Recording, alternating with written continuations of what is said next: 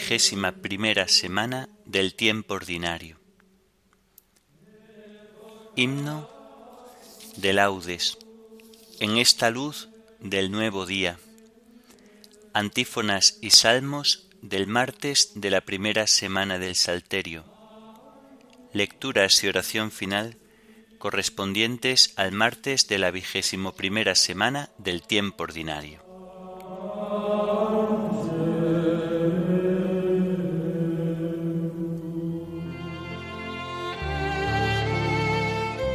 Señor, ábreme los labios y mi boca proclamará tu alabanza. Venid, adoremos al Señor, Dios soberano. Venid, adoremos al Señor, Dios soberano. Venid, aclamemos al Señor, demos vítores a la roca que nos salva, entremos a su presencia dándole gracias, aclamándolo con cantos. Venid, adoremos al Señor, Dios soberano. Porque el Señor es un Dios grande, soberano de todos los dioses, tiene en su mano las cimas de la tierra, son suyas las cumbres de los montes, suyo es el mar porque Él lo hizo, la tierra firme que modelaron sus manos. Venid, adoremos al Señor, Dios soberano. Entrad, postrémonos por tierra, bendiciendo al Señor Creador nuestro, porque Él es nuestro Dios y nosotros su pueblo, el rebaño que Él guía. Venid, adoremos al Señor, Dios soberano.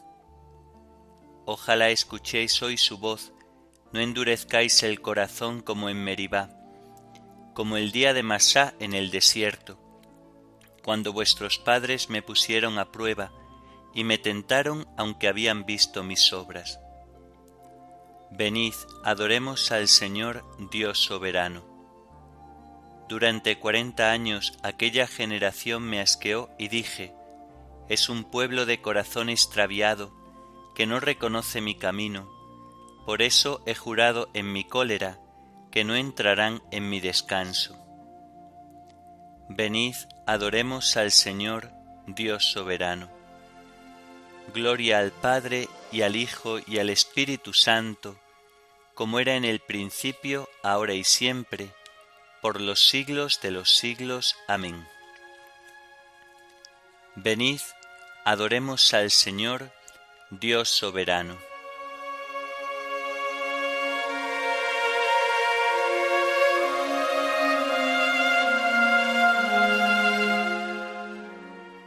En esta luz del nuevo día, que me concedes, oh Señor, dame mi parte de alegría y haz que consiga ser mejor. Dichoso yo si al fin del día un odio menos llevo en mí, si una luz más mis pasos guía y si un error más yo extinguí.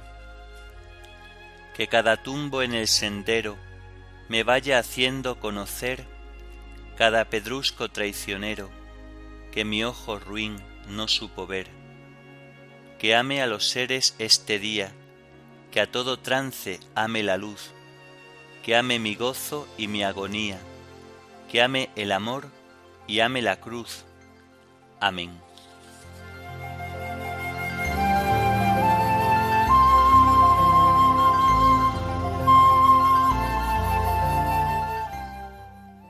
El Señor hará justicia a los pobres. ¿Por qué te quedas lejos, Señor, y te escondes en el momento del aprieto? La soberbia del impío oprime al infeliz y lo enreda en las intrigas que ha tramado. El malvado se gloría de su ambición, el codicioso blasfema y desprecia al Señor el malvado dice con insolencia, No hay Dios que me pida cuentas. La intriga vicia siempre su conducta, aleja de su mente tus juicios y desafía a sus rivales. Piensa, no vacilaré, nunca jamás seré desgraciado. Su boca está llena de maldiciones, de engaños y de fraudes. Su lengua encubre maldad y opresión. En el zaguán se sienta al acecho, para matar a escondidas al inocente. Sus ojos espían al pobre, acecha en su escondrijo como león en su guarida. Acecha al desgraciado para robarle, arrastrándolo a sus redes se agacha y se encoge, y con violencia cae sobre el indefenso. Piensa, Dios lo olvida, se tapa la cara para no enterarse. Gloria al Padre y al Hijo y al Espíritu Santo, como era en el principio, ahora y siempre, por los siglos de los siglos. Amén. El Señor hará justicia a los pobres.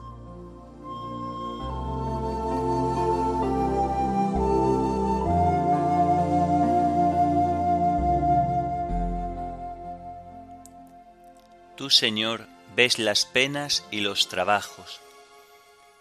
Levántate, Señor, extiende tu mano. No te olvides de los humildes.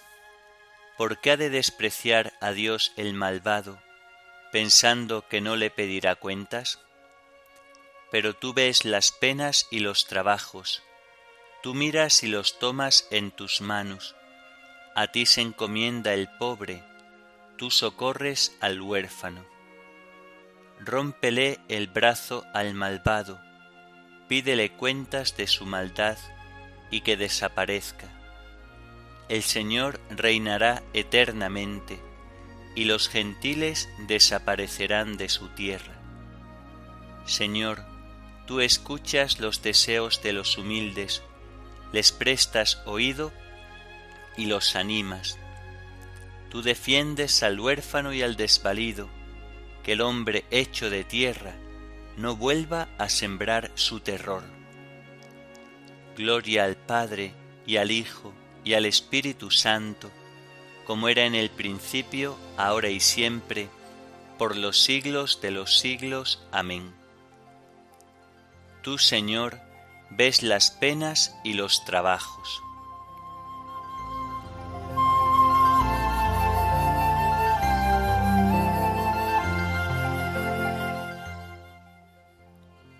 Las palabras del Señor son palabras auténticas, como plata refinada siete veces. Sálvanos, Señor, que se acaban los buenos, que desaparece la lealtad entre los hombres. No hacen más que mentir a su prójimo, hablan con labios embusteros y con doblez de corazón. Estirpe el Señor los labios embusteros y la lengua fanfarrona de los que dicen, la lengua es nuestra fuerza, nuestros labios nos defienden. ¿Quién será nuestro amo? El Señor responde, por la opresión del humilde, por el gemido del pobre, yo me levantaré y pondré a salvo al que lo ansía. Las palabras del Señor son palabras auténticas, como plata limpia de ganga, refinada siete veces. Tú nos guardarás, Señor, nos librarás para siempre de esa gente, de los malvados que merodean, para chupar como sanguijuelas sangre humana. Gloria al Padre y al Hijo y al Espíritu Santo, como era en el principio, ahora y siempre, por los siglos de los siglos. Amén. Las palabras del Señor son palabras auténticas, como plata refinada siete veces.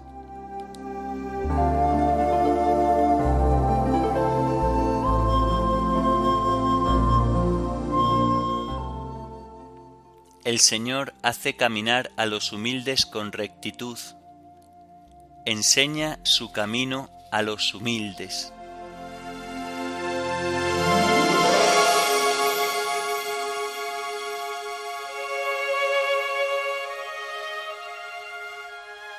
Comienza el libro del profeta Jeremías. Palabras de Jeremías, hijo del Cías, de los sacerdotes residentes en Anatot, territorio de Benjamín.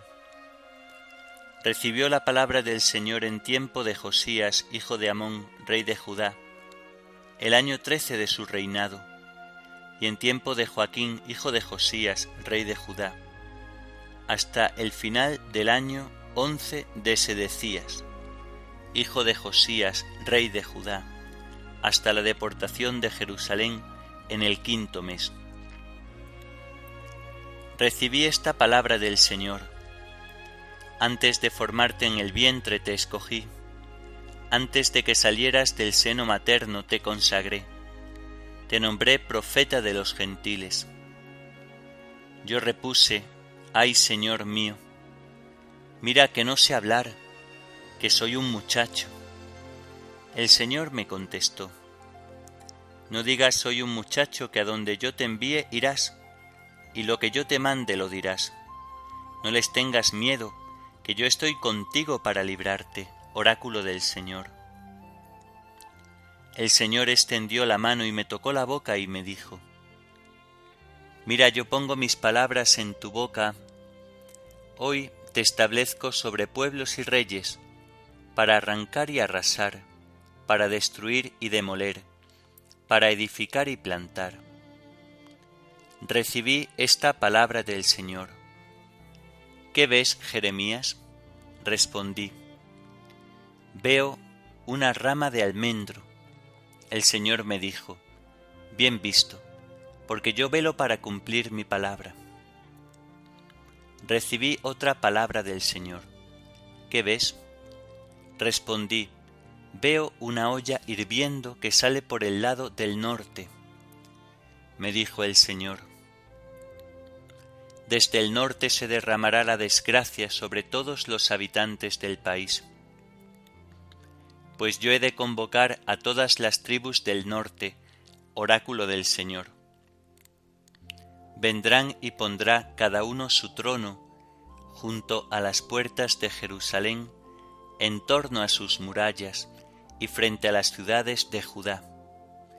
Entablaré juicio con ellos por todas sus maldades, porque me abandonaron, quemaron incienso a dioses extranjeros y se postraron ante las obras de sus manos.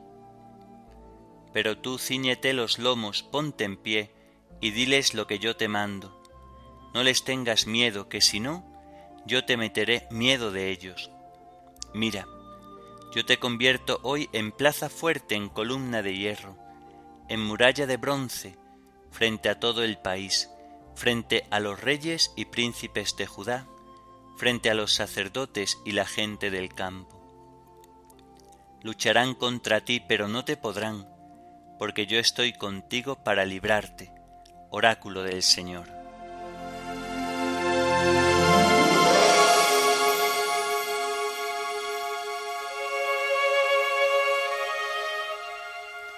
Antes de formarte en el vientre te escogí, antes de que salieras del seno materno te consagré, y puse mis palabras en tu boca. Antes de formarte en el vientre te escogí, antes de que salieras del seno materno te consagré, y puse mis palabras en tu boca. Yo el Señor te he llamado con justicia y te he hecho alianza de un pueblo, luz de las naciones, y puse mis palabras en tu boca.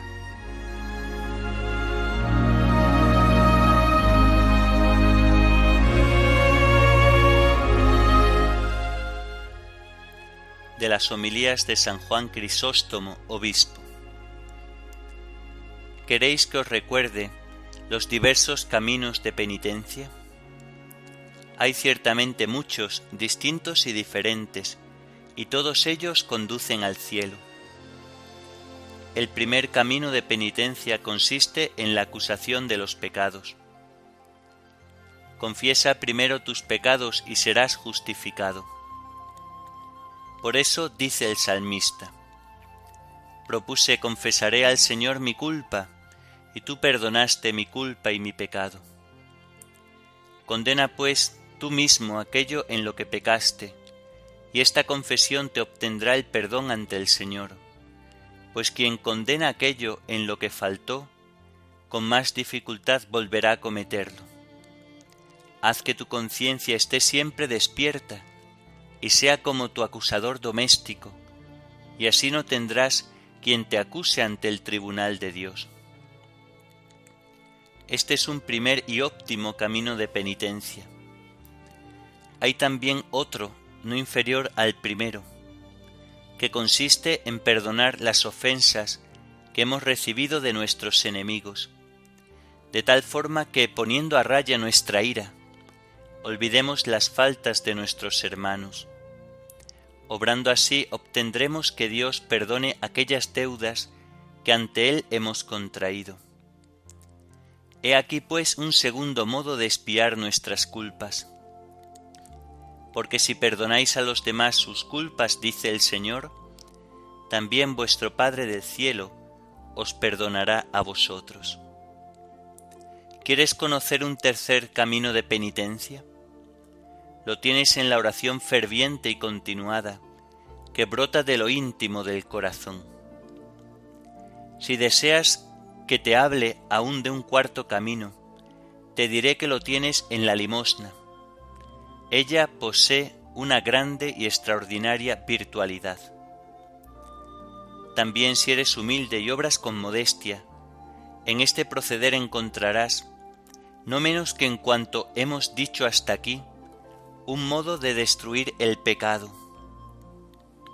De ello tienes un ejemplo en aquel publicano, que si bien no pudo recordar ante Dios su buena conducta, en lugar de buenas obras presentó su humildad y se vio descargado del gran peso de sus muchos pecados. Te he recordado pues cinco caminos de penitencia. Primero la acusación de los pecados, segundo el perdonar las ofensas de nuestro prójimo, tercero la oración, cuarto la limosna, y quinto, la humildad. No te quedes, por tanto, ocioso, antes procura caminar cada día por la senda de estos caminos. Ello en efecto resulta fácil, y no te puedes excusar aduciendo tu pobreza, pues aunque vivieres en gran penuria, podrías deponer tu ira y mostrarte humilde podrías orar asiduamente y confesar tus pecados. La pobreza no es obstáculo para dedicarte a estas prácticas. Pero, ¿qué estoy diciendo? La pobreza no impide de ninguna manera el andar por aquel camino de penitencia que consiste en seguir el mandato del Señor, distribuyendo los propios bienes. Hablo de la limosna pues esto lo realizó incluso aquella viuda pobre que dio sus dos pequeñas monedas. Ya que has aprendido con estas palabras a sanar tus heridas, decídete a usar de estas medicinas, y así recuperada ya tu salud, podrás acercarte confiado a la mesa santa y salir con gran gloria al encuentro del Señor Rey de la Gloria, y alcanzar los bienes eternos por la gracia, la misericordia y la benignidad de nuestro Señor Jesucristo.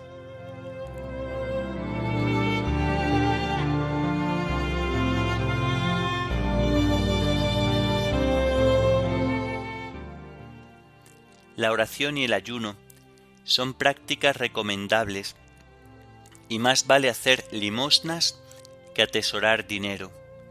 La limosna espía el pecado. La oración y el ayuno son prácticas recomendables y más vale hacer limosnas que atesorar dinero. La limosna espía el pecado. Perdonad y seréis perdonados, dad y se os dará. La limosna espía el pecado.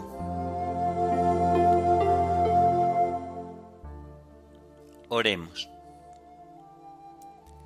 Oh Dios que unes los corazones de tus fieles en un mismo deseo, inspira a tu pueblo el amor a tus preceptos y la esperanza en tus promesas, para que en medio de las vicisitudes del mundo nuestros corazones estén firmes en la verdadera alegría. Por nuestro Señor Jesucristo, tu Hijo, que vive y reina contigo en la unidad del Espíritu Santo, y es Dios por los siglos de los siglos. Amén. Bendigamos al Señor, demos gracias a Dios.